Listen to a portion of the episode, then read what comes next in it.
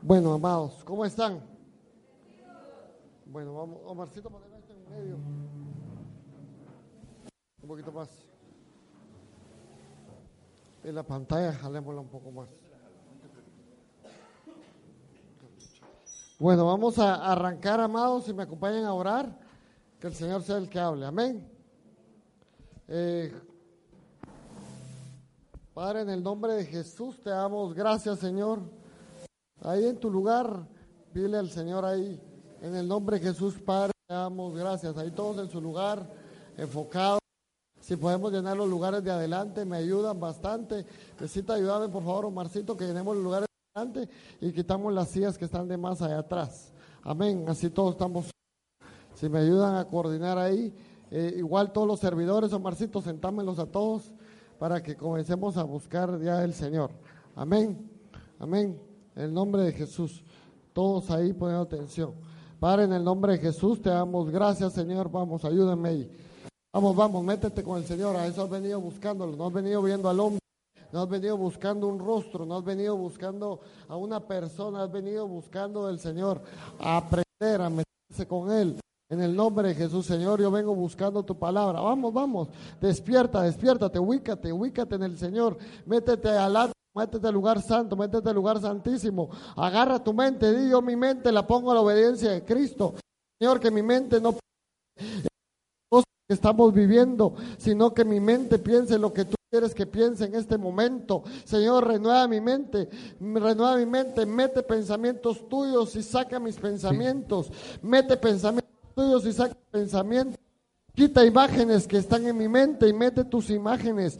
Quita imágenes que están en mi mente y mete imágenes que son las correctas. Cambia esa renovación, cambia, cambia, cambia. En el nombre de Jesús, en el nombre de Jesús, agarro la sangre de Cristo y la paso por mi mente, la paso por mi corazón. Marca que han dejado sobre mi vida, toda marca negativa que se ha quedado clavada, queda arrancada, queda quitada, queda exterminada. Vamos, toma autoridad sobre tu mente, pon la mano sobre tu cabeza. Pon la mano en tu cabeza, Señor, yo no quiero vivir más con esos pensamientos que abulan sobre mi mente, esos pensamientos negativos en el nombre de Jesús tomo autoridad, Señor. Esa marca que quedó clavada en mi pasado queda anulada en el nombre de Jesús, Señor. Dios mío, Señor, y acelera el proceso de limpieza mental. Aceléralo, Señor, aceléralo. ¿Qué marca hubo en mi niñez? ¿Qué marca hubo en mi adolescencia? ¿Qué marca hubo en esta semana? En el nombre de Jesús, que arrancada de mi corazón, que arrancada de mi mente, que arrancada de mi vida. Yo tomo la sangre de Cristo y la rocío sobre mi mente, sobre mi cabeza, sobre mi corazón. En el nombre de Jesús, en el nombre de Jesús, que quede anulada, que quede cancelada, que quede que quede totalmente exterminada toda marca que pudo haber quedado en tu vida y que puedas fluir la palabra con libertad, que te pueda lavar, que te pueda limpiar, que te pueda sacar en el nombre de Jesús a una novedad de vida. Lo declaro, lo profetizo en el nombre de Jesús. Amén. Dale un fuerte aplauso al Señor. Gloria a Dios. Wilito, ¿dónde estás, Wilito? Qué bendición verte aquí. Amén. Wilito, tenemos la bendición de tenerlo con nosotros hoy. Mire, pues vamos a, ver por dónde me voy, no sé, pero que el Señor nos ayude porque es demasiado lo que tenemos que, estar viendo en estos días. Ah, para mí sería fácil predicarles en 10 minutos, pero como no conocemos el entorno, ahí es donde nos alargamos. Entonces, al entender el entorno es cuando esto se vuelve largo. Entonces yo, yo lo que anhelo con todo mi corazón es que vayamos llevando la secuencia de lo que está sucediendo. Lo que estamos viviendo hoy día son días, pues a la vez que son días hermosos, son días que el pueblo perece por falta de conocimiento. Entonces voy a tratar de darme a entender rápidamente. Las guerras escatológicas que estamos viviendo, solo estoy dando una, no, eso voy a seguir hablando entre semana, pero no, no es hoy el, día lo único que están llevando, no voy a decir por el por qué, porque si no nos llevaríamos tiempo, nos están enfocando a una invasión del Islam. No voy a entrar al por qué, porque si no nos vamos a dar mucho tiempo, eso lo voy a ver el miércoles. Pero nos están llevando a una invasión del Islam. En el mundo geopolítico, lo que hay es Medio Oriente, que es el Estado Islámico, que está en Siria e Irak, lo que buscan es establecer un califato. Ellos lo que buscan es llegar a ser lo que era antes cuando estaba el Imperio Otomano, cuando estaba cuando el territorio que Mahoma, el gobierno que Mahoma quiso formar.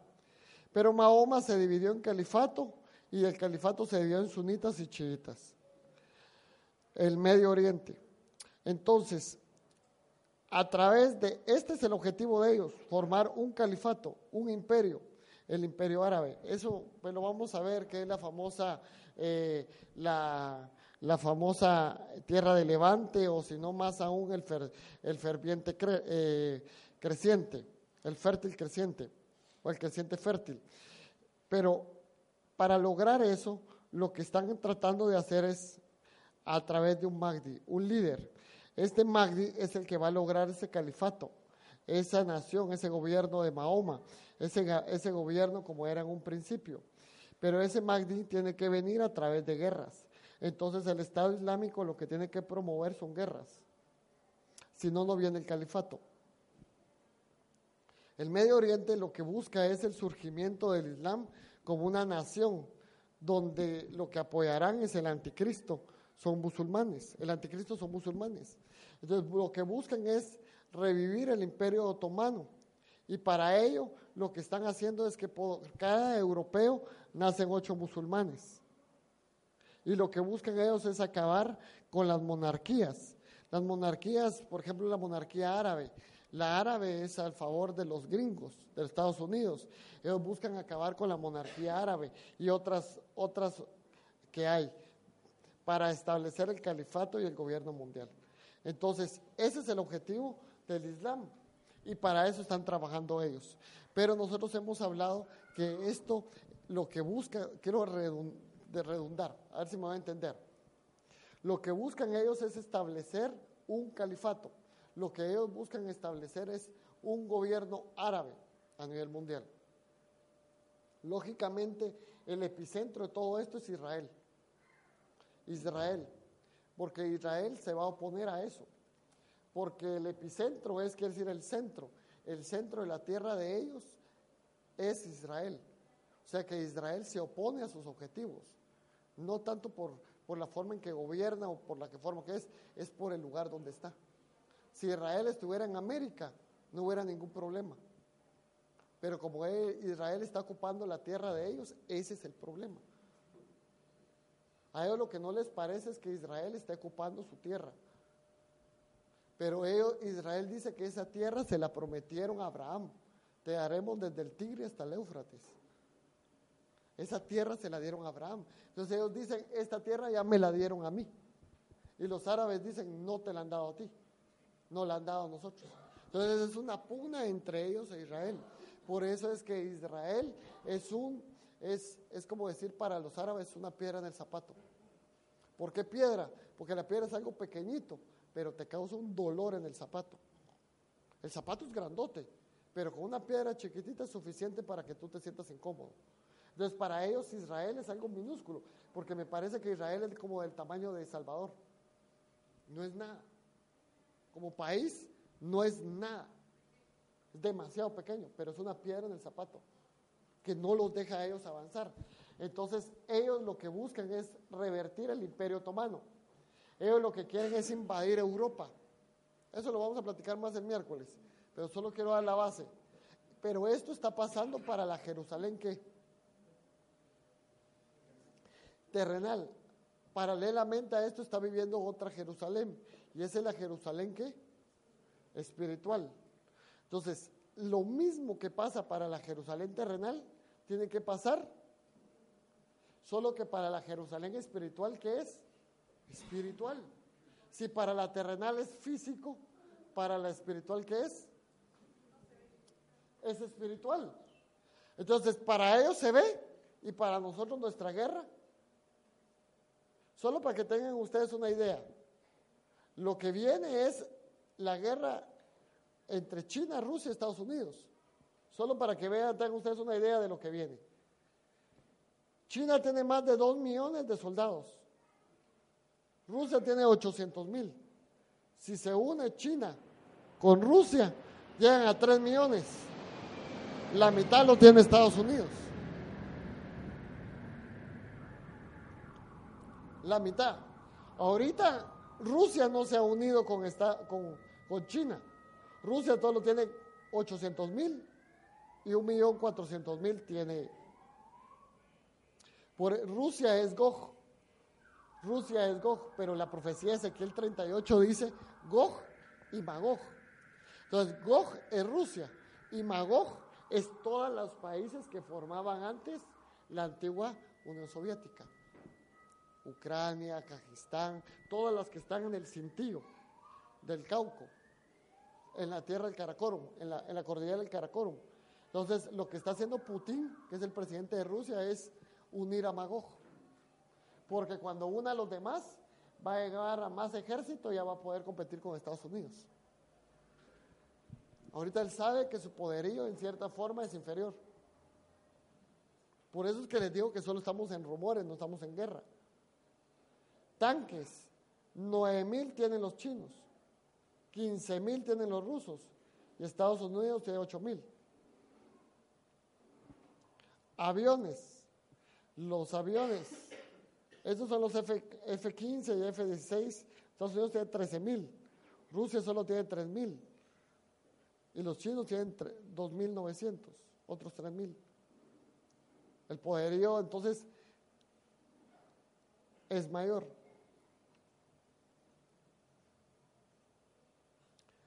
Helicópteros, 8.000 tienen los, los chinos, 1.200 los rusos, 6.000 tienen los gringos. O sea, si esto es un poderío. Los barcos, o sea, y aquí no estoy hablando de los eh, los portaaviones, barcos de guerra, solo 15, 32, 62 tienen los Estados Unidos. Los submarinos, 60, 68, 75. Y, todavía, y ahí tenemos que sacar los misiles, tenemos que sacar que son otro montón de cosas que hay. Por eso lo único que hace cada uno es sacar los dientes. Cuando hacen sus desfiles militares, lo que está haciendo cada uno es mostrando lo que yo tengo pero solo muestran los dientes. Es como decir, no te acerques porque te voy a morder. Y tengo con qué morderte. Mira con lo que tengo que morderte.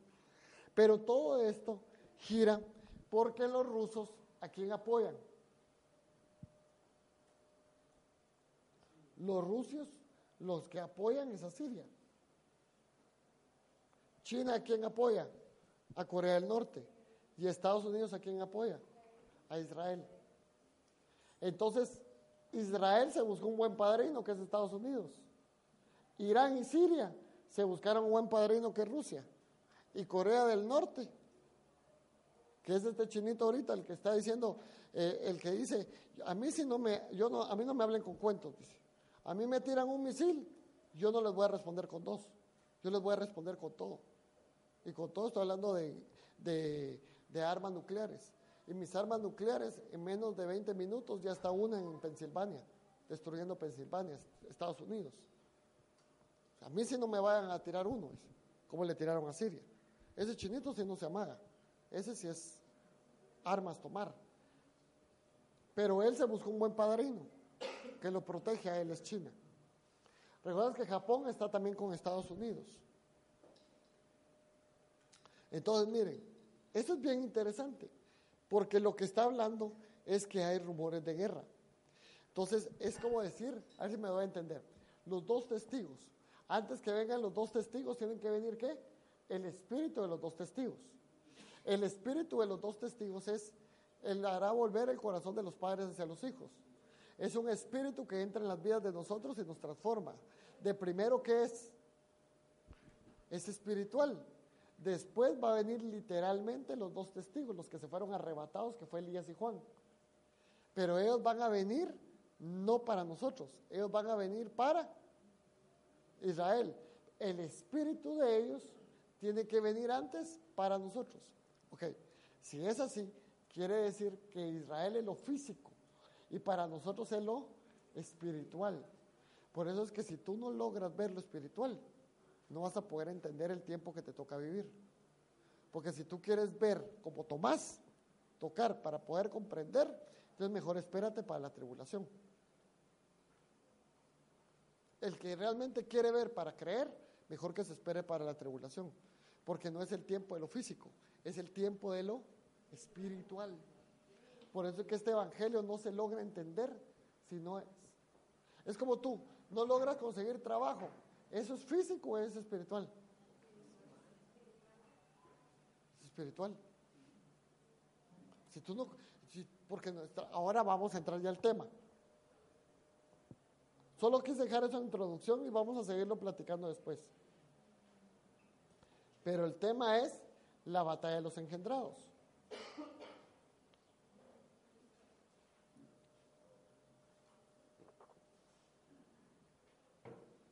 Entonces dice, nosotros estamos inmersos, eso sí Manuelito, todos los que miras ahí, nosotros estamos inmersos en una batalla que se da en los cielos y en la tierra. Es una batalla que nosotros tenemos que es continua. Porque no tenemos lucha contra sangre y carne. O sea, no es contra lo que tú palpas, sino contra principados, contra potestades, contra gobernadores de tinieblas. Esta es la verdad presente que he predicado como tres semanas y no me logro salir de ahí porque es donde Dios quiere que entendamos. Sobre tu esposa hay una potestad. Hay un gobernador, hay, para comenzar, sobre tu esposa hay un principado, hay una potestad, hay un gobernador y hay una hueste espiritual sobre tu esposa. Sobre tu esposo, ¿qué hay? Hay un principado, hay una potestad, hay un gobernador y hay una hueste espiritual. Sobre tus hijos, ¿qué hay? Hay un principado, hay una potestad, hay un gobernador y hay una hueste espiritual. Si tú ignoras la lucha que estás viviendo, estás ya dándote por vencido en la batalla que estás viviendo. Por eso miren, todo va bien hasta el día que uno se casa. ¿Por qué? Porque en ese día los dos se vuelven uno. Ese día las batallas del otro se vuelven tus batallas. Por eso hay que darse cuenta con quién se casa uno. Sí, porque aparentemente todo está bien, pero el diablo que vino a robar, matar, entonces comienza una batalla de involución. Por eso es que cuando uno llega anciano se pregunta, ¿y qué tenemos? Nada. ¿Y por qué? Ah, es que cuando tenía 40 años tenía un buen trabajo. ¿Se acuerdan aquel trabajo que yo tenía? Porque el diablo fue trabajando paulatinamente. Al principio tal vez todo se miraba agradable. Pero él ha llevado a través de su jerarquía una carrera de involución. Entonces eso es bien tremendo.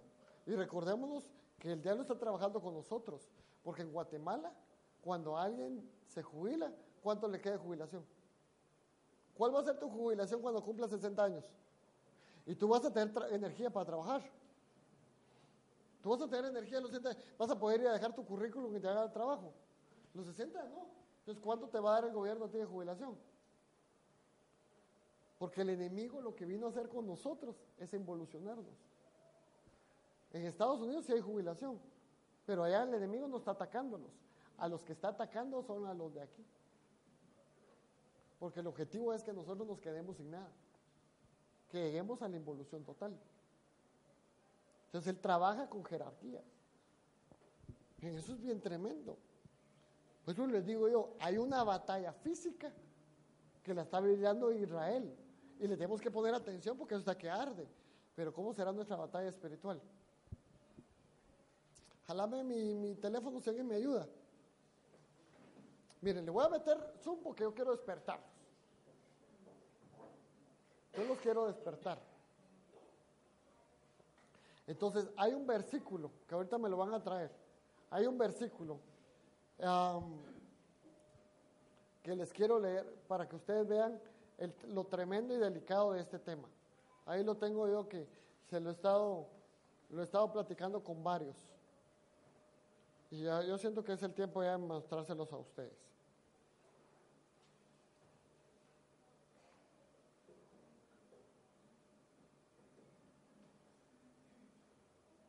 Si alguien me acompaña, bueno, se lo voy a leer de una vez. Aquí lo tengo en mi...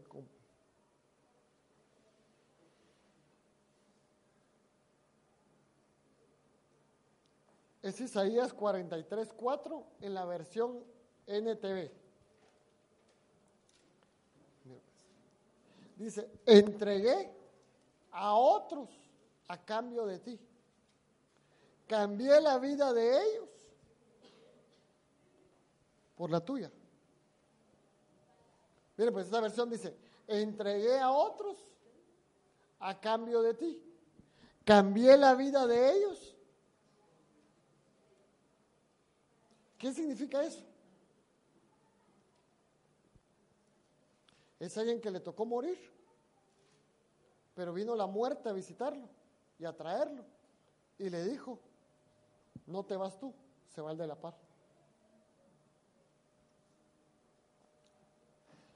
El versículo contexto de eso es, el impío toma el lugar del justo.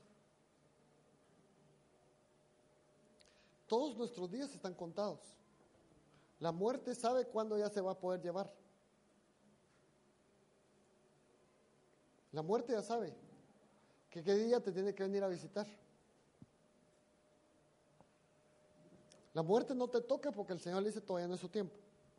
Cuando Él te viene a visitar la muerte y te viene a traer, viene el Señor y dice, cambié, cambié tu vida por la de otro. Miren, cuando yo le leí este versículo a un amigo que estaba en un lugar, porque él me estaba contando su testimonio, de que él es cristiano, pero la está pasando mal ahorita. Y la desesperación lo llevó a hacer lo que él hacía en la juventud.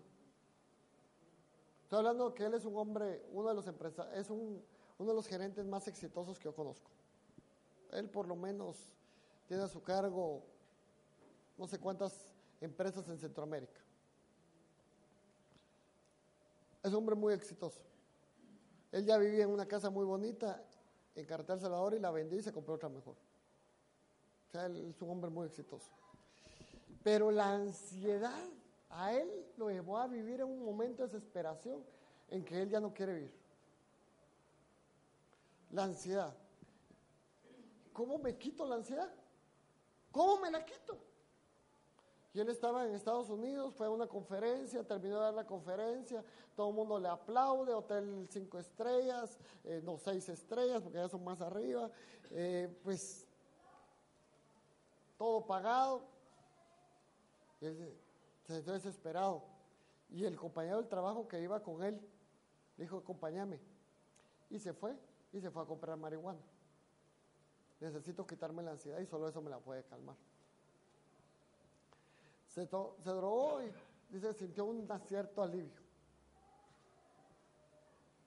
Pero los tres días viajó a San Diego a otra conferencia. La fue a dar y cuando terminó no aguantaba la desesperación y se fue a buscar. Y en un parque encontró unos negritos, unos morenos, porque allá entonces no se le dice negro, mala palabra. Se le dice uno negro, al preso se va a ir uno. Moreno se le dice. Ellos entre ellos sí se pueden decir black, pero tú no le puedes llegar a decir, hey man, you are black. Muerto. You are moreno, ellos son morenos. Entonces se fue a encontrar un moreno. Y el moreno que se fue a encontrar le dijo, tengo esto, que es mejor que eso y le dio algo. Y dice que él se puso con el otro amigo. Lo pagaron, creo que como 200 dólares le costó. No, no, menos. Cuando lo fumó, dice que él sintió algo y le dio una, una, un paz. De ahí volvió otro jalón, otro jalón. Y cuando él sintió, ¡pum! Ahí se quedó. Ahí se quedó. Y comenzó a ver cómo pasó su papá por la mente, despidiéndose de él cómo pasó. Y él miraba, dice que la película, cómo se despedía su hermano, cómo se despedían sus hermanas. Y en el momento en que llegó a despedirse su esposa, después llegaron sus hijos a despedirse. Y él cuando vio despedirse de sus hijos comenzó a llorar y dijo, no, ya es tiempo que les digas adiós. Han acabado tus días. Y él, y él paralelamente el amigo que, lo, que estaba a la par de él, él vio cómo cayó al suelo y comenzó a convulsionar y cómo sus ojos se fue y cómo perdió la respiración.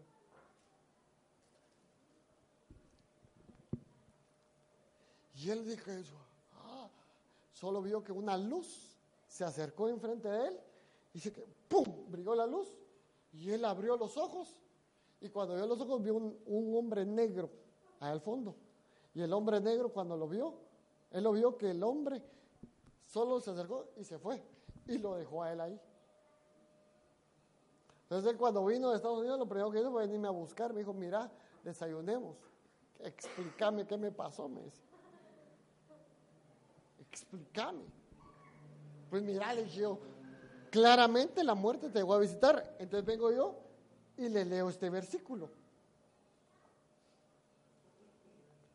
Entregué a otro a cambio de ti. Cambié la vida de ellos por la tuya. Dije yo, la muerte te vino a visitar y otro tomó tu lugar. Yo diciéndole eso sin pensar. A los tres días me llama. ¿Te recuerdas lo que me leíste? Estoy deshecho, me ¿Qué te pasó? Mi jefe, que era mi mejor amigo, ayer en la noche se suicidó. Y tú me dijiste que otro tomó mi lugar. la Dios Él no aguantó la ansiedad, me dijo. Y la ansiedad de él era peor que la mía. Y a mí impactó a mí eso. ¿Por qué? Porque en el mundo espiritual hay cosas que suceden que nosotros ni nos imaginamos. ¿Qué intercambio habrá? Lamentablemente no puedo decir otro ejemplo. Pero solo voy a hablar en, para, en paráfesis, porque se graba. Pero lo que quiero es que logremos abrirle los ojos de comprender el mundo espiritual que estamos peleando. Otra persona vino y se estaba, esto voy a ser breve, se estaba muriendo de una enfermedad. Y vino un profeta y le dijo, la muerte visitó a, a tu pareja y hoy se la lleva. Pero vino Dios y dijo que no se lo va a llevar, se va a quedar. Pero otro va a tomar el lugar de esa persona. Si fue el profeta, le dijo. A los tres días, su hijo espiritual lo atropelló un carro y se murió.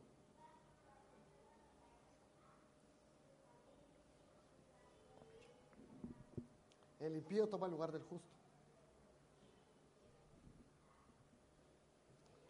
Entonces, miren, ¿qué cosas suceden allá arriba en el ambiente espiritual?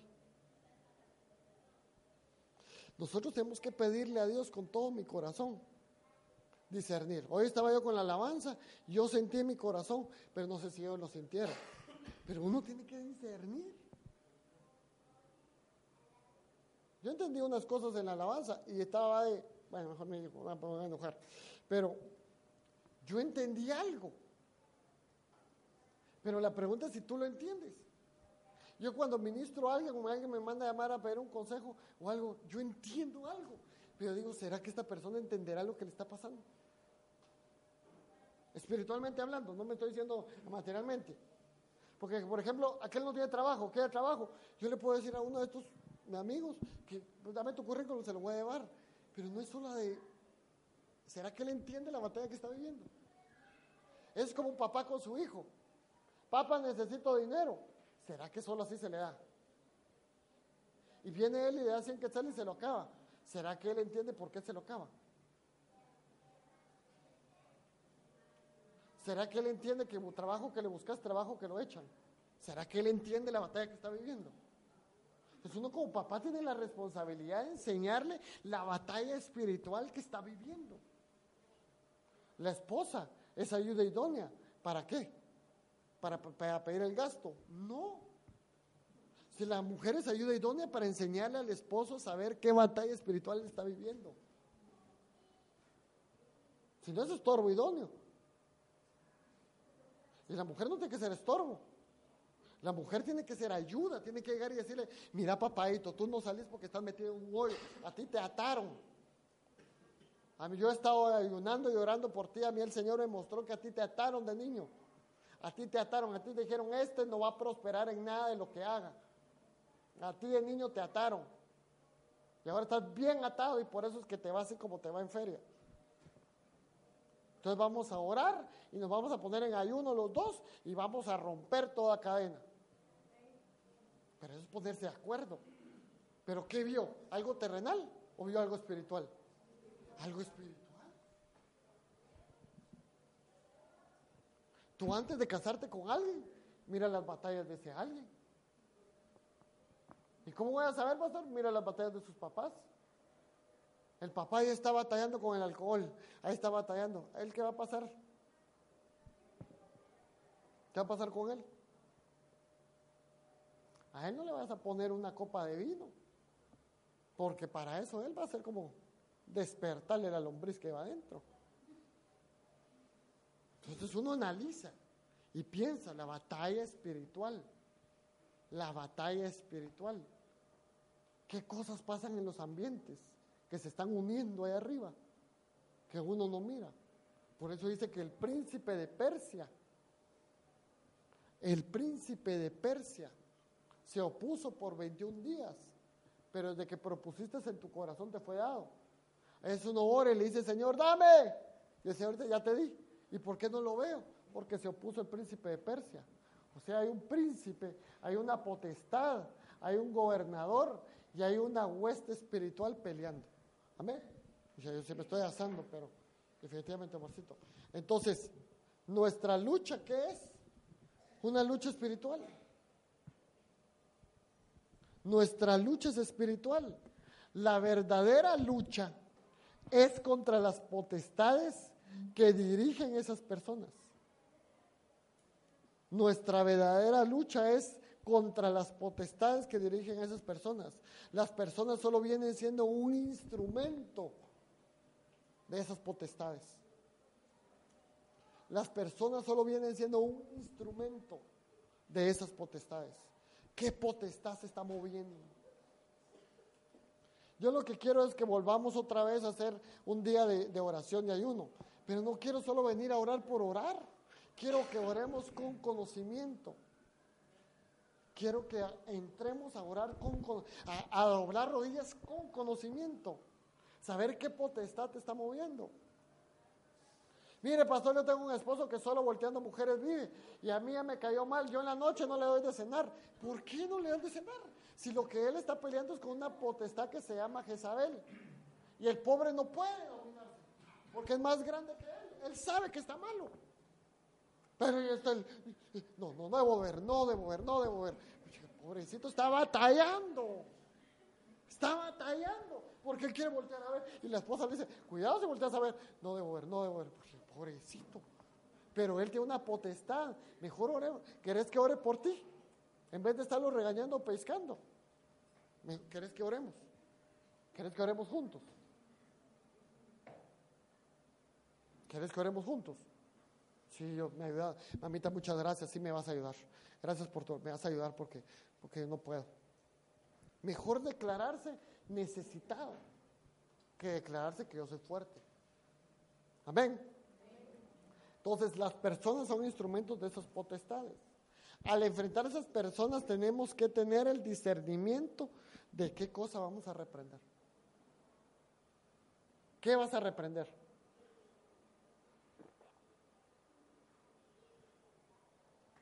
¿Qué vas a reprender? Jonás cuando estaba viendo la batalla, él sabía que esa, esa tormenta era por qué. Por él. Y a los otros les fue mal por culpa de quién. Por eso tienes que tener cuidado tú a quién metes en tu empresa. Si no vas a llevar una tormenta allá adentro.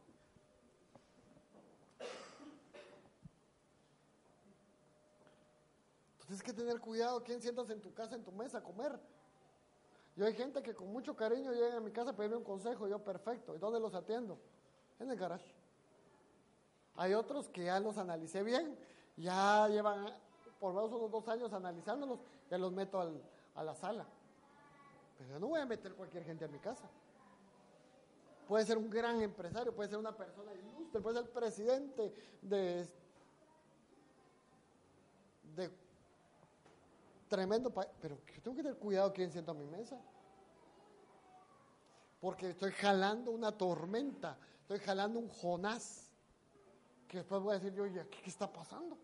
¿Y por qué me está lloviendo ahora sobre mojado? ¿Qué Jonás se me metió? Pues hay que tener cuidado con nuestros hijos, con quién andan, porque se van a ir a traer una su tormenta y después de tormenta te la van a traer a tu casa. Es que mamá, ¿qué tiene de malo ir al puerto en estos días? Sol, palmeras. Y se va al sol y las palmeras. ¿Y qué potestad se mueve en el puerto, pues? ¿Qué potestad se mueve ahorita en esos lugares? Ahorita hay que esperar que se limpie literalmente el mar y la tierra de toda esa inmundicia. Ya después puede ir uno a dar una vuelta. Pero mientras tanto, ¿qué va a ir uno a dar una vuelta por allá? Después viene hablando raro. Y hasta moviendo el piecito, es que ese ritmo estaba bueno. O sea, uno tiene que tener cuidado dónde va a contaminarse, porque después viene a la casa a contaminarla. Por eso cuando uno alquila una casa, miren qué difícil es alquilar una casa.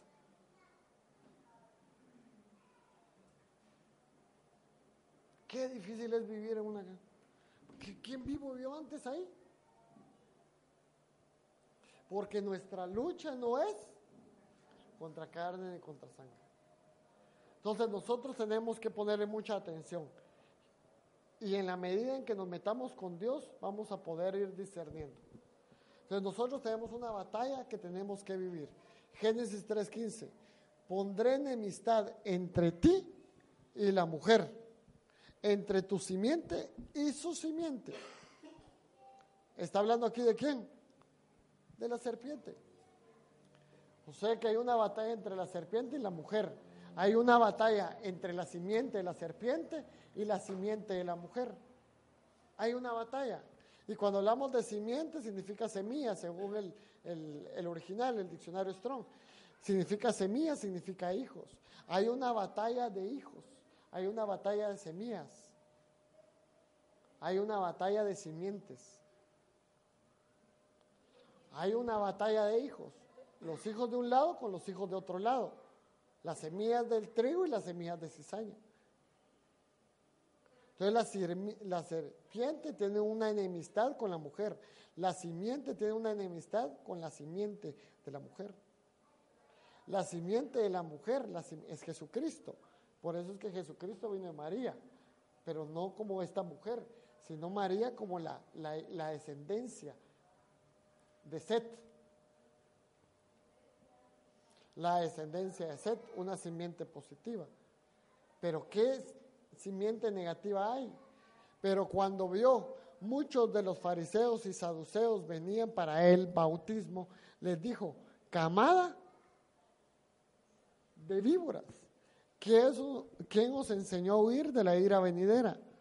¿Qué les dijo? Camada de víboras.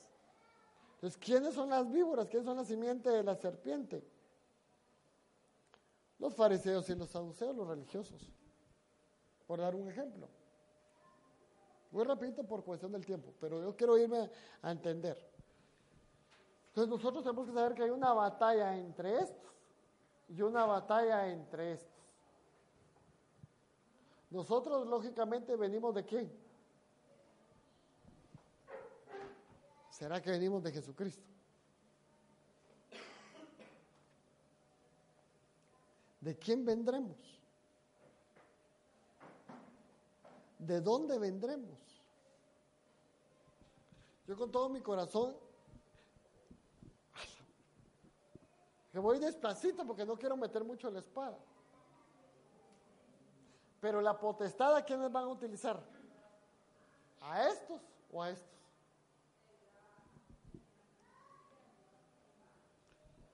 Entonces, las potestades usan a estos para atacar a estos. Lo que yo tengo que saber es si soy de estos o soy de estos.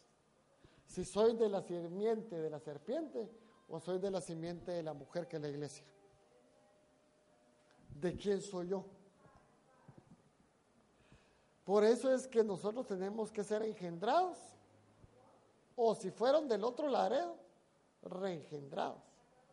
Y después circuncidados, según Hechos 7:8. Y le dijo además, la alianza de la circuncisión y así al engendrar Isaac. Abraham le circuncidó al octavo día. De primero engendró Isaac y después los circuncidó. De primero engendras y ahí circuncidas. ¿No se empezó a entender? Entonces, ¿quién es la semilla? Todo aquel que es nacido, si me traen al hijo de Viti, no me ayudas, Omarcito, a traerme el hijo de Viti, a Esdritas. Todo aquel que es nacido de Dios no practica el pecado, porque la simiente de Dios permanece en él y no puede pecar porque es nacido de Dios. La simiente de Dios, ¿quién es? El Hijo de Dios. ¿Quién es el Hijo de Dios? Jesucristo. O sea que Él es una semilla, es un hijo, es una simiente. Pero también la semilla es la palabra. Por eso es que Cristo dice, yo soy la palabra. Entonces la palabra es Cristo. ¿Quién es la tierra? Nosotros somos el vientre. Que viene la semilla, que es Cristo, que es la palabra y entra en nosotros. Y eso tiene que producir un nuevo ser. Entonces, cuando, ponémelo aquí adelante, amorcito. Hola, campeón, te trajeron. Entonces, cuando entra la semilla en ti y se aloja dentro de ti, tú, tú naces de nuevo, pero tienes este tamaño. Vení, Marcito. Pero tu alma tiene este tamaño. El espíritu, porque entró la semilla que es Cristo y engendró. Ya tuvo vida. Pero el alma tiene este tamaño. ¿Quién domina a quién? Él a él. Lógicamente quien domina es el alma, el espíritu. Entonces hay una batalla interna entre el alma y el espíritu. Gracias, campeón. Ya te puedes ir con tus niños. No sé si me voy a entender. O sea que dentro de ti hay dos niños, pues. Por darme a entender algo. Hay dos que están creciendo dentro de ti. Pero por eso estoy hablando, el que creció dentro de ti, ¿pertenece a la simiente buena o pertenece a la simiente mala? Eso es lo que tenemos que analizar. Porque si pertenece a la simiente mala, es necesario que esa persona vuelva a entrar otra vez en el vientre y sea nuevamente reengendrado. Reengendrado. Fue un hijo no correcto. Es un ser incorrecto. Necesita ser reengendrado. Hay unos que solo son engendrados y hay otros que son reengendrados. Ahorita que nosotros vamos a ir a evangelizar, que es la unción que hay, la unción es ir a engendrar. ¿Cómo vamos a engendrar? Con esperma, con semilla. ¿La semilla qué es? La palabra, es Cristo. Vamos a ir a tirar la semilla. ¿En dónde? En las personas. Vamos a tirar la semilla. Entonces en esa persona va a crecer algo adentro. Va a crecer algo adentro. Entonces el óvulo viene siendo su espíritu. La semilla, la palabra. Cristo que entra. Y a ese óvulo le da vida. Las mujeres tienen óvulos con vida y las mujeres tienen óvulos muertos. ¿Cuáles son los óvulos muertos de la mujer? Los que desecha cada, cada cuánto? Cada 28 días. ¿Qué es lo que está desechando la mujer ahí? Óvulos muertos. O sea que su óvulo solo tuvo un, tiempo de vida. Cuando él salió del, ovario y, y viajó a dónde? Espero que todos estemos aquí porque si no, pastor, yo no sabía eso. Si tú eres mujer.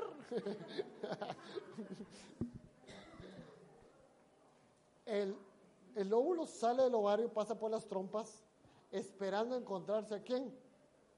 A un espermatozoide. Pero al no encontrarlo, se va a la matriz y después se desecha. Entonces se vuelve un óvulo muerto. En nuestro ser es al contrario.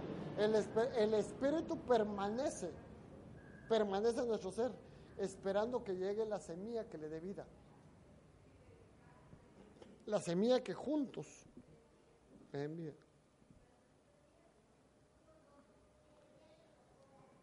La mujer desecha los óvulos muertos. El espíritu nuestro no es desechado, simplemente está ahí, esperando que llegue la palabra, que es la semilla, que es Cristo, y le dé vida. Por eso dice la palabra, cuando estabais muerto en vuestros delitos y pecados. Entonces la semilla la palabra se implanta. Entonces aquí ya está implantado. Aquí ya está un esperma y un óvulo. Aquí la persona ya está viva. Por eso es que dice Pablo, sufro dolores de parto. Miren, pues, ay, a ver si me va a entender. Ahorita miran ustedes a Samuelito apuntando. ¿Él qué está haciendo? Sufriendo dolores de parto. Porque la palabra ahorita se está alojando en él. Ahorita él se está llenando de espermatozoides. Pues. Para que en su momento él pueda venir y dar a luz. ¿Cuándo va a dar a luz? Cuando él toda la palabra que está recibiendo la saque. Entonces él está sufriendo dolores de parto ahí. Dios mío, ¿y esto cómo va? ¿Qué dijo el pastor? Se, va muy rápido. Digo, bueno, espérense, en la noche me pongo al día. Entonces él está sufriendo qué? Dolores de parto. Porque él después va a dar qué? Vida.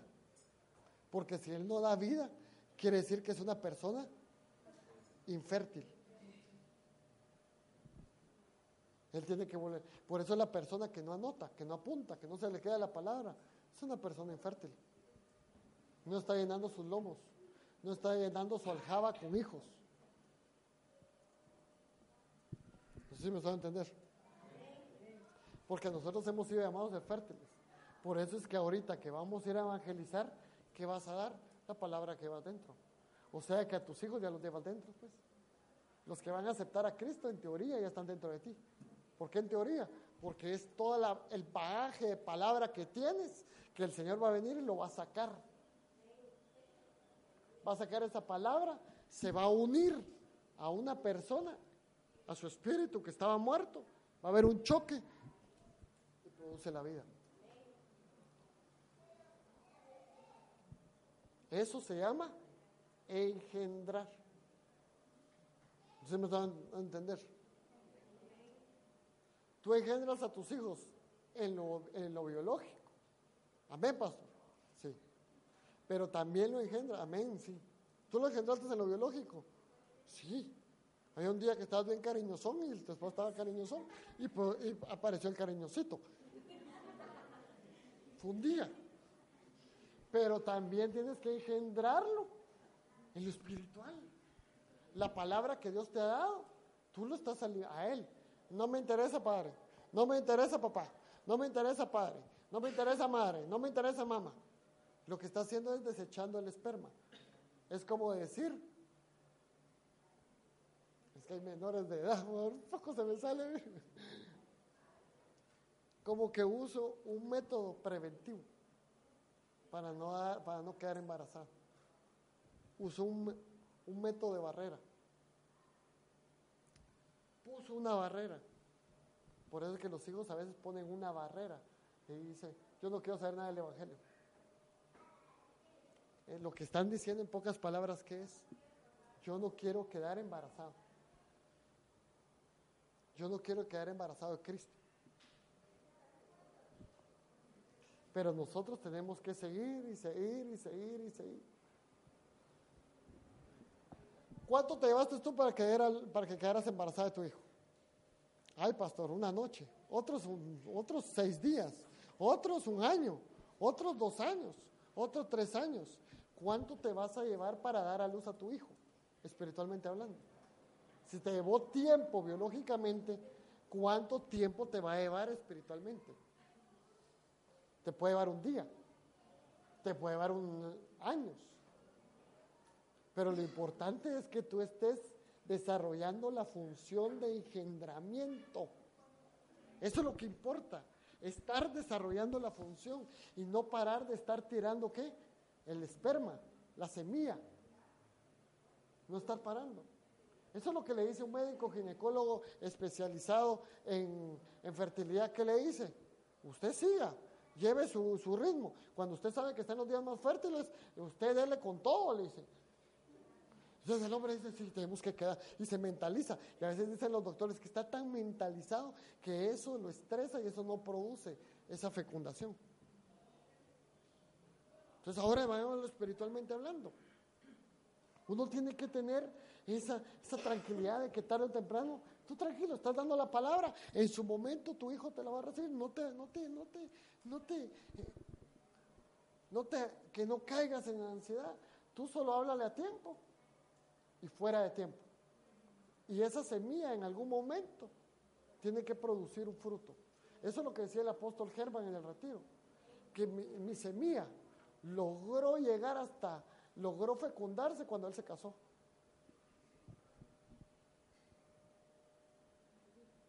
Si hubiera sabido que, se, que ahí iba a fecundarse cuando se casó, lo hubiera casado a los 17 años. Sea, él no, él no dejó de, dar, de tirar, ¿qué? Sentate, tenemos que hablar de la palabra. Ay, papá, otra vez me vas a hablar de eso. Si a mí me aburre, tú sigue, tú sigue tirando el esperma, tú sigue tirando la semilla, para que eso dé vida, eso engendre vida. ¿No se me sabe entender? Por eso lo peor que puede hacer una persona es ya no, ya no oír palabra. Es que para no le entra, tranquilo. Ahorita tiene un método de barrera. Como un método de prevención, pues, para no quedar embarazada. Yo espero que aquí las mujeres, paréntesis, estén bien ordenaditas delante de Dios. Porque después vienen las sorpresas. El niño de 18 años y el hermanito de 2 años. Hay que tener cuidado. Porque el desorden trae desorden. Todo tiene que ser un orden. Un orden en lo biológico, un orden en lo espiritual.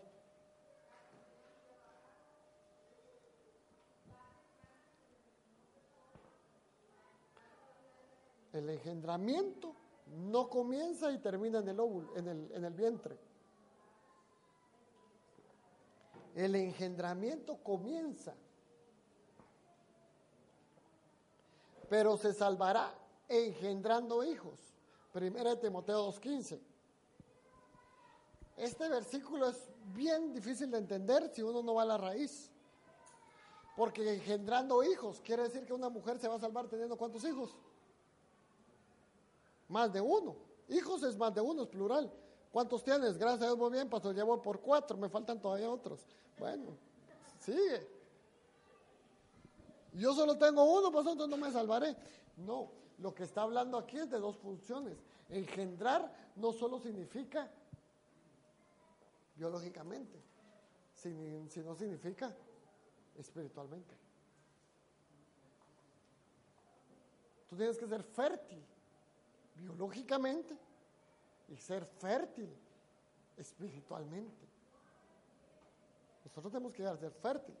Y cuando hablamos de la palabra engendrar, es la, la G5042, tecnoya, es el desempeño de los deberes maternales. Entonces quiere decir que la parte de engendrar es alumbrar o dar a luz, pero también es criar. Es criar. Entonces, cuando yo estoy engendrando, es que no solamente te estoy dando a luz, sino también te estoy criando. Porque qué fácil es dejar el esperma y de ahí ya me voy. Como le pasó a, alguien que está ahorita que no, no está predicando ahorita. No sé si alguien vio las noticias. Porque él dice que tiene un hijo de 48 años. Entonces andan haciéndole pruebas de ADN ahorita. Y que tiene que dar todo el dinero del tiempo que no lo crió. Entonces él como pastor dio las gracias y dijo que no va a estar predicando estos días. Porque van a sacar si es cierto o no es cierto. Entonces no se trata de solo venir y aquí está el esperma. Y ya. Adiós. Ahí te paso un cheque mensual. Porque no se trata de dar gasto. Se trata de la función. Entonces, espiritualmente, cuando te engendras, por eso miren que lo estoy, poniendo, lo estoy yéndome despacito porque quiero algo entender. Cuando nosotros hagamos, ahorita que vamos a hacer las actividades de evangelismo que tenemos que hacer en todos los discipulados, no solo es de aceptar a Cristo. Ya eh, aceptó a Cristo. ¿Cuántos aceptaron a Cristo? Cinco aceptaron conmigo, pastor. Perfecto. Ya, ya les diste esa luz. Pero ahora viene la otra fase, criar. Lo estás llamando. Lo, lo, metiste en un vientre, lo metiste en una iglesia, está siendo formado, está creciendo. No, pastor, solo aceptó porque se subió a la camioneta y se fue. No, tenemos que criarlo. Es como tu hijo. ¿Ya aceptó a Cristo tu hijo? Sí, pastor, qué alegre. Gloria a Dios, ya quedó fecundado de la semilla, de la palabra, y ahora lo estás criando. Le estás dando su alimento diario, lo estás fortaleciendo, lo estás ejercitando. Lo estás llevando a la iglesia.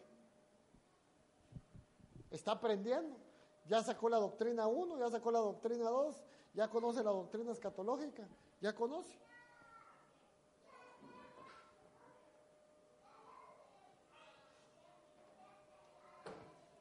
Ah, es que miren, este tema a mí me tiene, y ahorita solo estamos viendo engendrar. Ya solo me quedan unos minutos, pero tranquilos.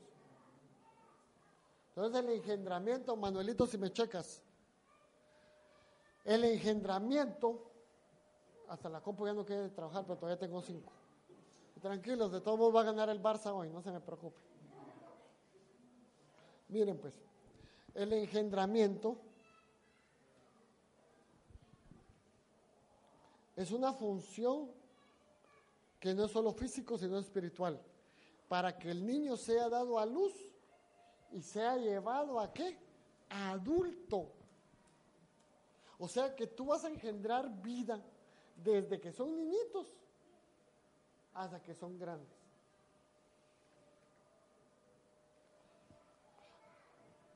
Por eso el casarse es nacer, crecer. El mundo dice así, el mundo dice nacer, crecer, multiplicarse y morir. Pero espiritualmente nosotros sabemos que es nacer, crecer, morir y multiplicarse. ¿Cuándo tú mueres? Cuando estás en el altar. Porque ¿qué vienes a morir cuando te casas? A tu soltería. El domingo en la tarde de soltero, ¿qué hacías? Irme al cine o quedarme durmiendo toda la tarde. O viendo tele.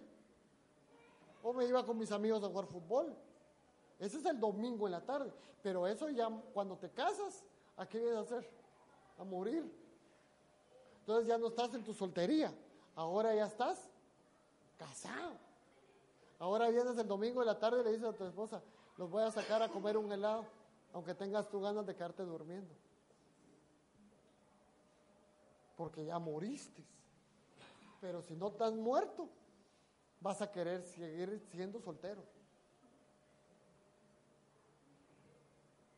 Moriste.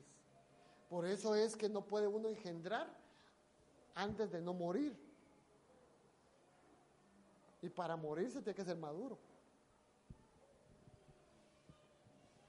Porque ahí no hay vuelta atrás. ¿Moriste? Moriste. Es que como quisiera yo tener un, una mi moto así rápido. Pero ¿por qué quieres tener una moto? Si, si tenés dos hijos y una esposa. ¿Cómo lo vas a? Hay todos apretaditos. ¿Sabes cuántos accidentes de moto hay? Es que a mí me gusta que me pegue el viento. Si tenés que morir. Él no ha muerto. Y como no ha muerto, está engendrando mal, no está criando. Entonces no debería estar en fase de multiplicación, porque para poder llegar a la multiplicación antes tiene que llegar uno a la qué? A la muerte. No sé si me estoy a entender. Entonces el engendramiento, ¿qué traerá? Consigo la madurez.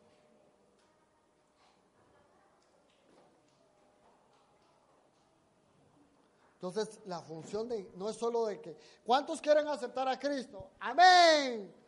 No solo es de aceptar a Cristo es de llevarlos a la madurez.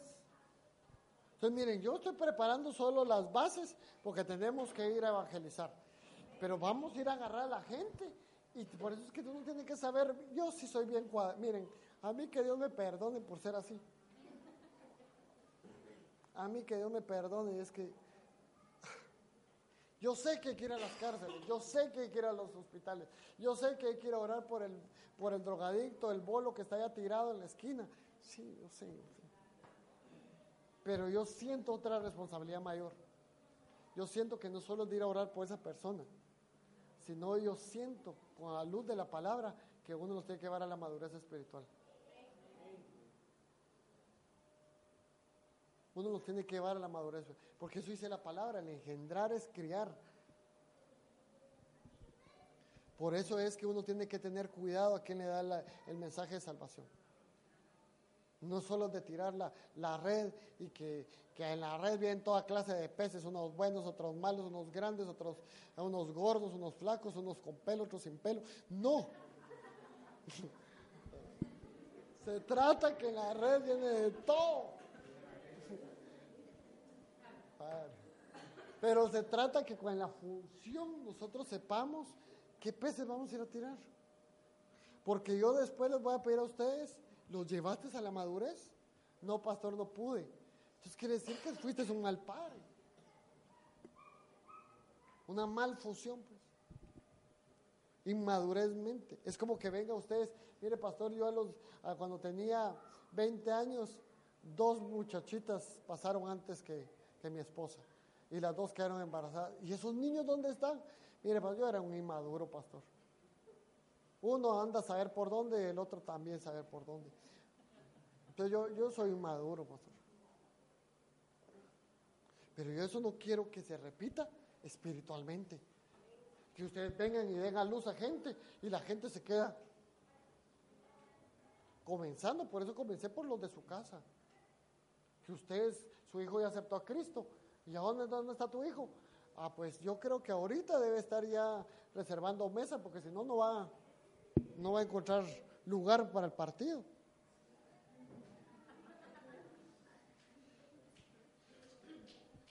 O sea, yo lo que yo, lo que yo quiero es que nuestros hijos, nosotros tengamos un engendramiento responsable.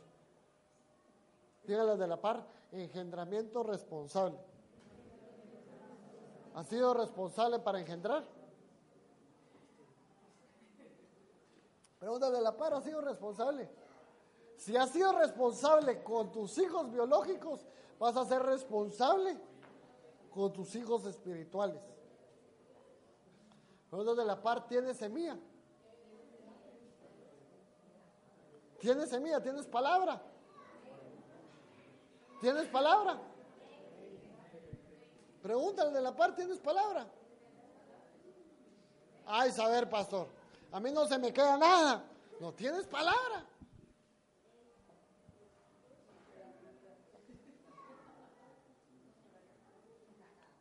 Y después, ah, ya no me dio tiempo de hablar del engendramiento, pero solo lo dejo ahí. Habiendo sido reengendrados, no de una simiente corruptible, sino de una simiente, sino de incorruptible. O sea que hay gente que ya la dieron a luz pero la dieron a luz gente corruptible, gente sucia, pues, gente incorrecta. A esos también tenemos que engendrar. Y nuevamente pedirles que hagan la oración de fe y nuevamente que nazcan de nuevo. Porque los dieron a luz. ¿Quiénes? Incorruptibles. Corruptibles. Porque nosotros somos incorruptibles. O sea que nuevamente hay que meter al vientre no solo los que nacen de nuevo, sino a gente que ya nació con otros, pero nacieron de uno incorruptible.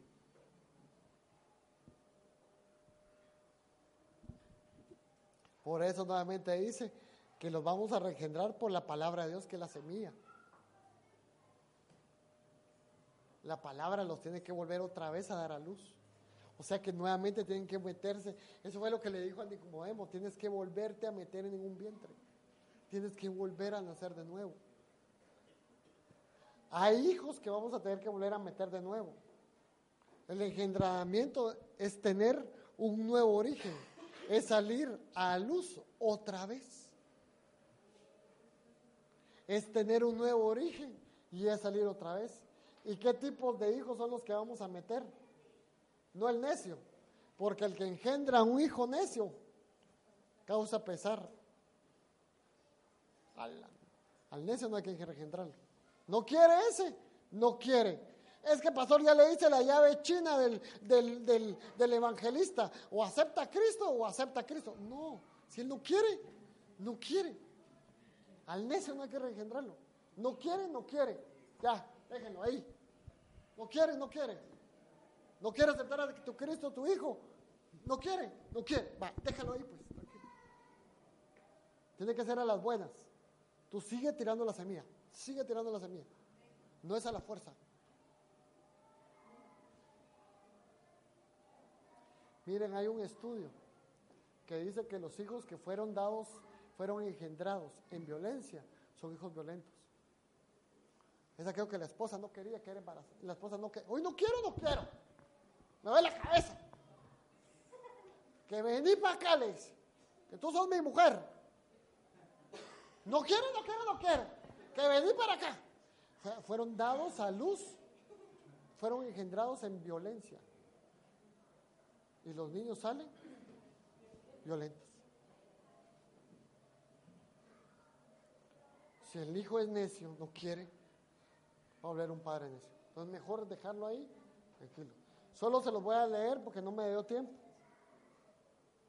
Pero llegar como, Timoteo, como Pablo decía, Timoteo mi verdadero hijo, Onésimo a quien engendré mis presiones, verdaderos hijos.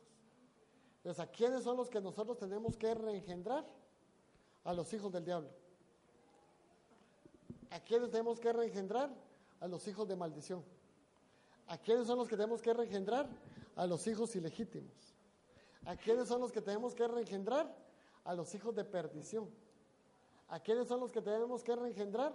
A los hijos de la noche.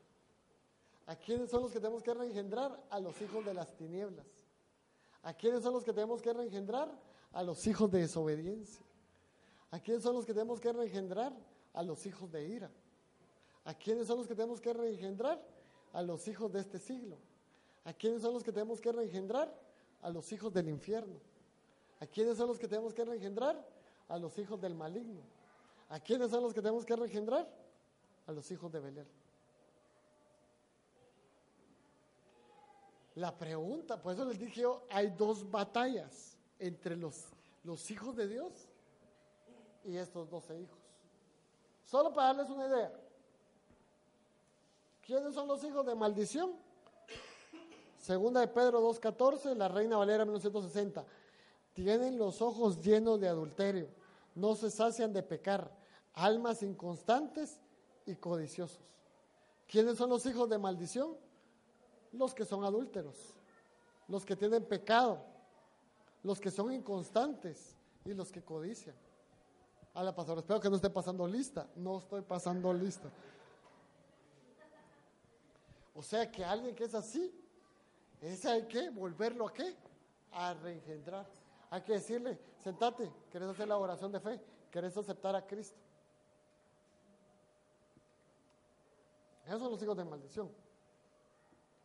Los hijos ilegítimos a Jehová han traicionado porque han, han engendrado hijos ilegítimos. Los, los hijos ilegítimos son los productos de una traición. ¿De quién os burláis abriendo la boca y soltando la lengua? Otra versión dice sin disciplina. ¿Quiénes son los ilegítimos? Los traicionados, los burladores y los sin disciplina. Los de perdición, ay Dios mío, es que son tantos, Dios mío. Los hijos de la noche, todos vosotros sois hijos de la luz, hijos del día. No somos hijos de la noche ni de las tinieblas. Pero otra dice, dos versículos anteriores dice, porque este es el 5, que cuando digan paso, seguridad, entonces vendrá sobre ellos la destrucción repentina, como los dolores a la mujer encinta y escaparán. Mas vosotros, hermanos, no estáis en tinieblas para que aquel día os sorprenda como ladrón. Todos vosotros sois hijos de luz, dice el versículo 5. Entonces, ¿quiénes son los hijos de tinieblas? Los que los sorprenden como ladrón, los que no saben escatología. Entonces lo resumo así porque no me dio tiempo de terminar ahí, se los voy a mandar. Los hijos del diablo son los traicioneros, los, los burlones. Ah, no, no, este está mal, este está mal. Es este aquí el correcto, este está incorrecto. Se lo voy a borrar para que no me vea. Ese no lo puse.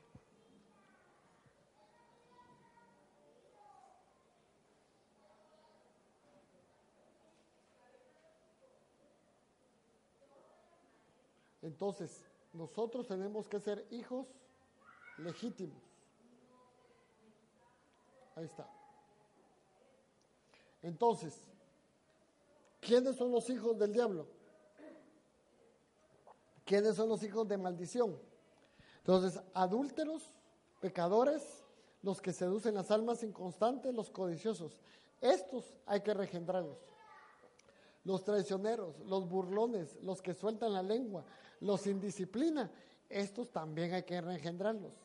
Los que se burlan, los que abren la boca de alguien, los que miran a la gente con desprecio, estos también hay que engendrarlos. Los que no conocen los tiempos, estos hay que reengendrarlos. O sea que fueron dados a luz por alguien, por alguien corruptible y se volvieron hijos negativos esos hay que volverlos a regenerar. O sea que cuando nosotros tiremos el mensaje evangelístico, no solo es para aquel que no ha aceptado a Cristo, es para aquel que, que lo aceptó, pero se volvió un hijo ilegítimo.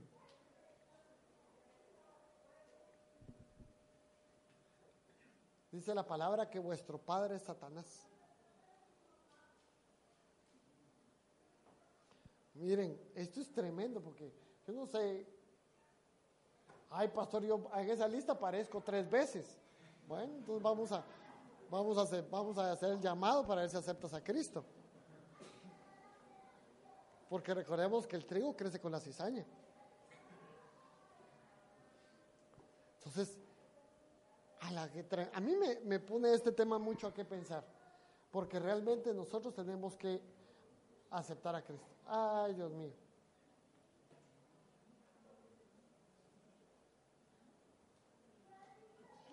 Entonces, tenemos que volver al, al, engendrar y al engendrar. Y después circuncidar. Se engendra, se reengendra y se circuncida. Se engendra y se reengendra. Entonces esa es nuestra función. La función de la iglesia es esa simiente. Engendrar, reengendrar, circuncidar. Entonces hoy solo hablé la base, porque tenemos que ver cómo se engendra y tenemos que ver cómo se circuncide. Es otro tema. Solo para que ustedes lo vean. ¿Cómo se engendra? ¿Querés aceptar a Cristo como tu Señor y Salvador? Es necesario que nazcas de agua y de espíritu. Quien no se ha bautizado en agua, no ha sido. Todavía está muerto. tiene que bautizarse. Ahorita hay un tonel ahí abajo, lo agarramos y lo metemos en el nombre de Jesús, es bautizado. No traje ropa, pues con esa ropa te metemos y ahí te vas todo mojado. Pero el punto es que tenemos que volver a ser engendrados. Tus hijos tienen que volver a ser reengendrados o engendrados. Mira, mi hijo, con esas de tus actitudes, tú no has hecho la oración de fe. Mira, acepta a Cristo nuevamente. Pero ¿por qué mamá ya la hice? Tú no me vas a entender porque voy a recibir doctrina. Entonces sentate y vas a aceptar a Cristo nuevamente. Acepta a Cristo como tu Señor y Salvador. Amén. Jorgito, llame con el teclado, terminamos. No se preocupen, ya va a comenzar en tres minutos, comienza el partido. Tranquilos, no se me estresen. Todos van a perder. No sé quién, pero va a perder. Pero que el Señor nos bendiga y que el Señor nos guarde. Amén. A mí me tiene muy preocupado este, esto del engendramiento y el reengendramiento. Vamos a seguir hablando de este tema. Pero Padre, yo vengo pidiéndote, ponte de pie en tu lugar, ponte de pie. Ponte de pie. Señor, te pedimos misericordia.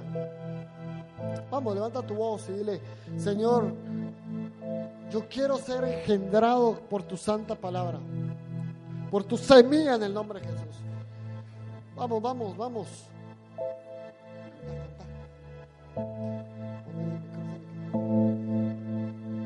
Yo quiero ser engendrado.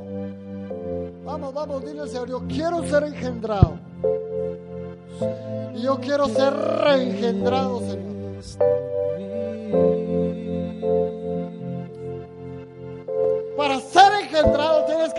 La palabra en tu corazón, alojarla dentro de ti, recibirla.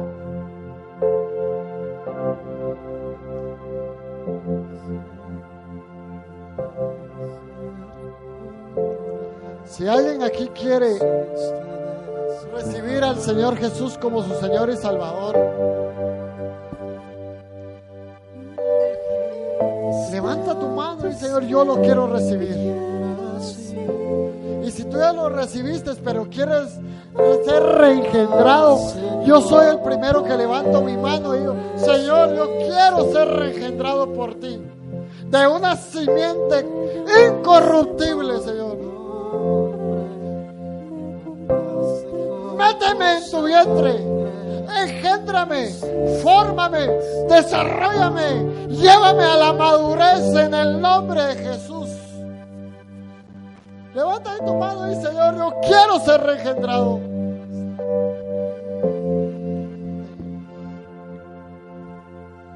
Señor, yo quiero ser reengendrado en el nombre de Jesús. Vamos, vamos, vamos, levanta tu voz.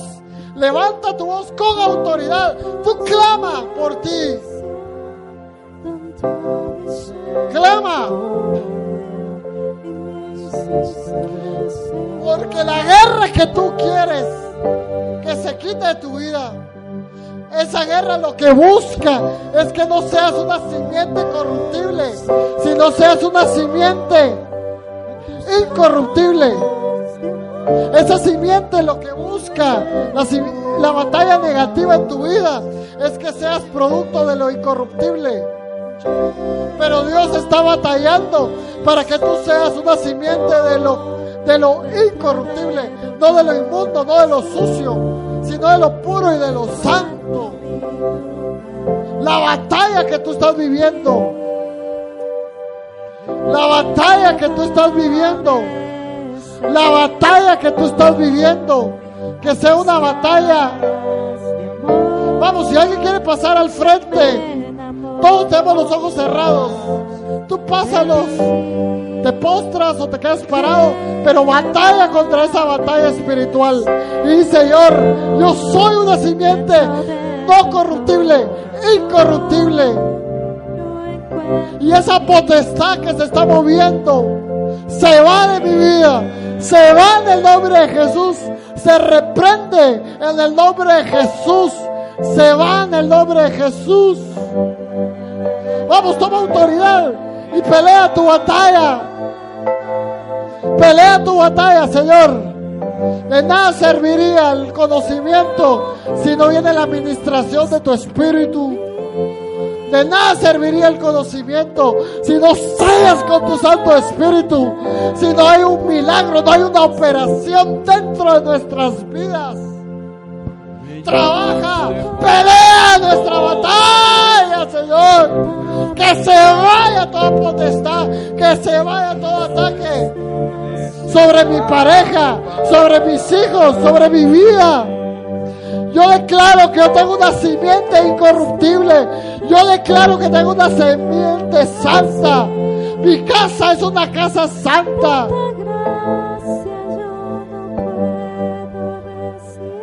Yo declaro que yo soy una simiente pura, no una simiente corruptible.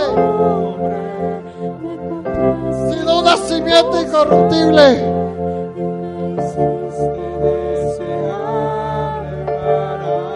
Yo declaro que sobre mi vida lo que se mueve es la batalla espiritual a mi favor. Manda tus ángeles, manda tus guerreros, manda a Miguel a pelear mi batalla. Mándalo, te lo ruego, Padre, te lo ruego. Manda a tus ejércitos, manda a tus ejércitos, manda a tus ejércitos a pelear mi batalla. Te lo ruego, te lo suplico. Manda tus batallas. Manda que se vaya todo lo que se está moviendo generacionalmente. Está en tu pareja, ponle la mano a la par y pelea su batalla. Dile, "Mire, yo peleo tu batalla. Yo le pido por mi pareja que esa batalla que está viviendo, que esa batalla que está viviendo, que esa batalla que está viviendo. Señor, manda tus ejércitos, manda tus ejércitos, manda tus batallones, manda a favor de mi pareja, mándalo a favor de mi pareja, mándalo a favor, mándalo a favor. Si tienes a tus hijos, ponle la mano, bendícelo, pelea la batalla a tu hijo. Señor, manda tus ejércitos, manda tus ejércitos. Mi simiente es una simiente incorruptible, es una simiente santa, es una simiente dada a luz por la simiente de la palabra. Manda tus ejércitos, Señor, en el nombre de Jesús. Mi simiente es una simiente pura. Mi simiente es una simiente pura.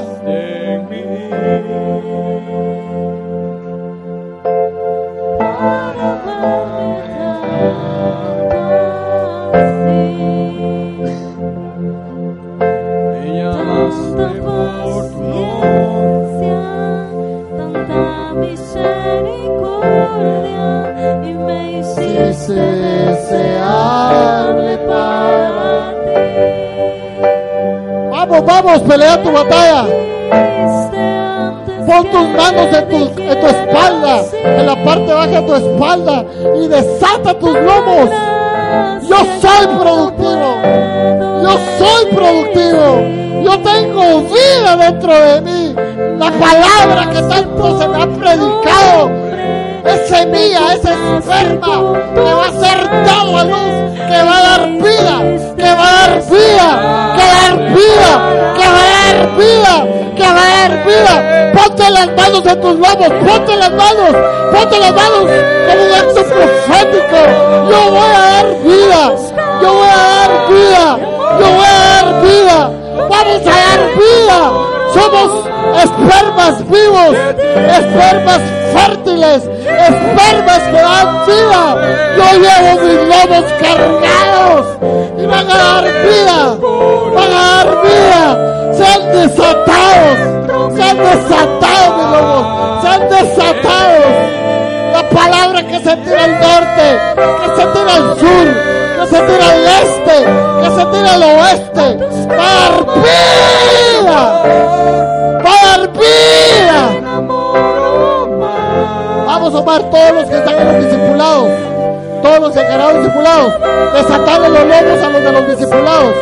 Eriquita, desatarle los lomos a todos los que han discipulados, todos los que han discipulados.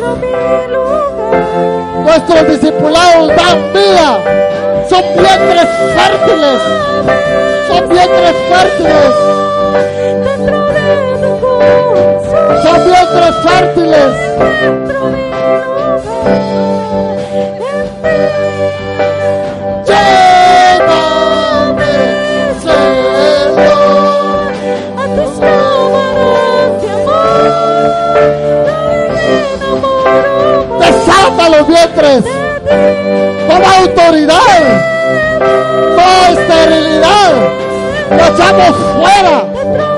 Fuera toda esterilidad.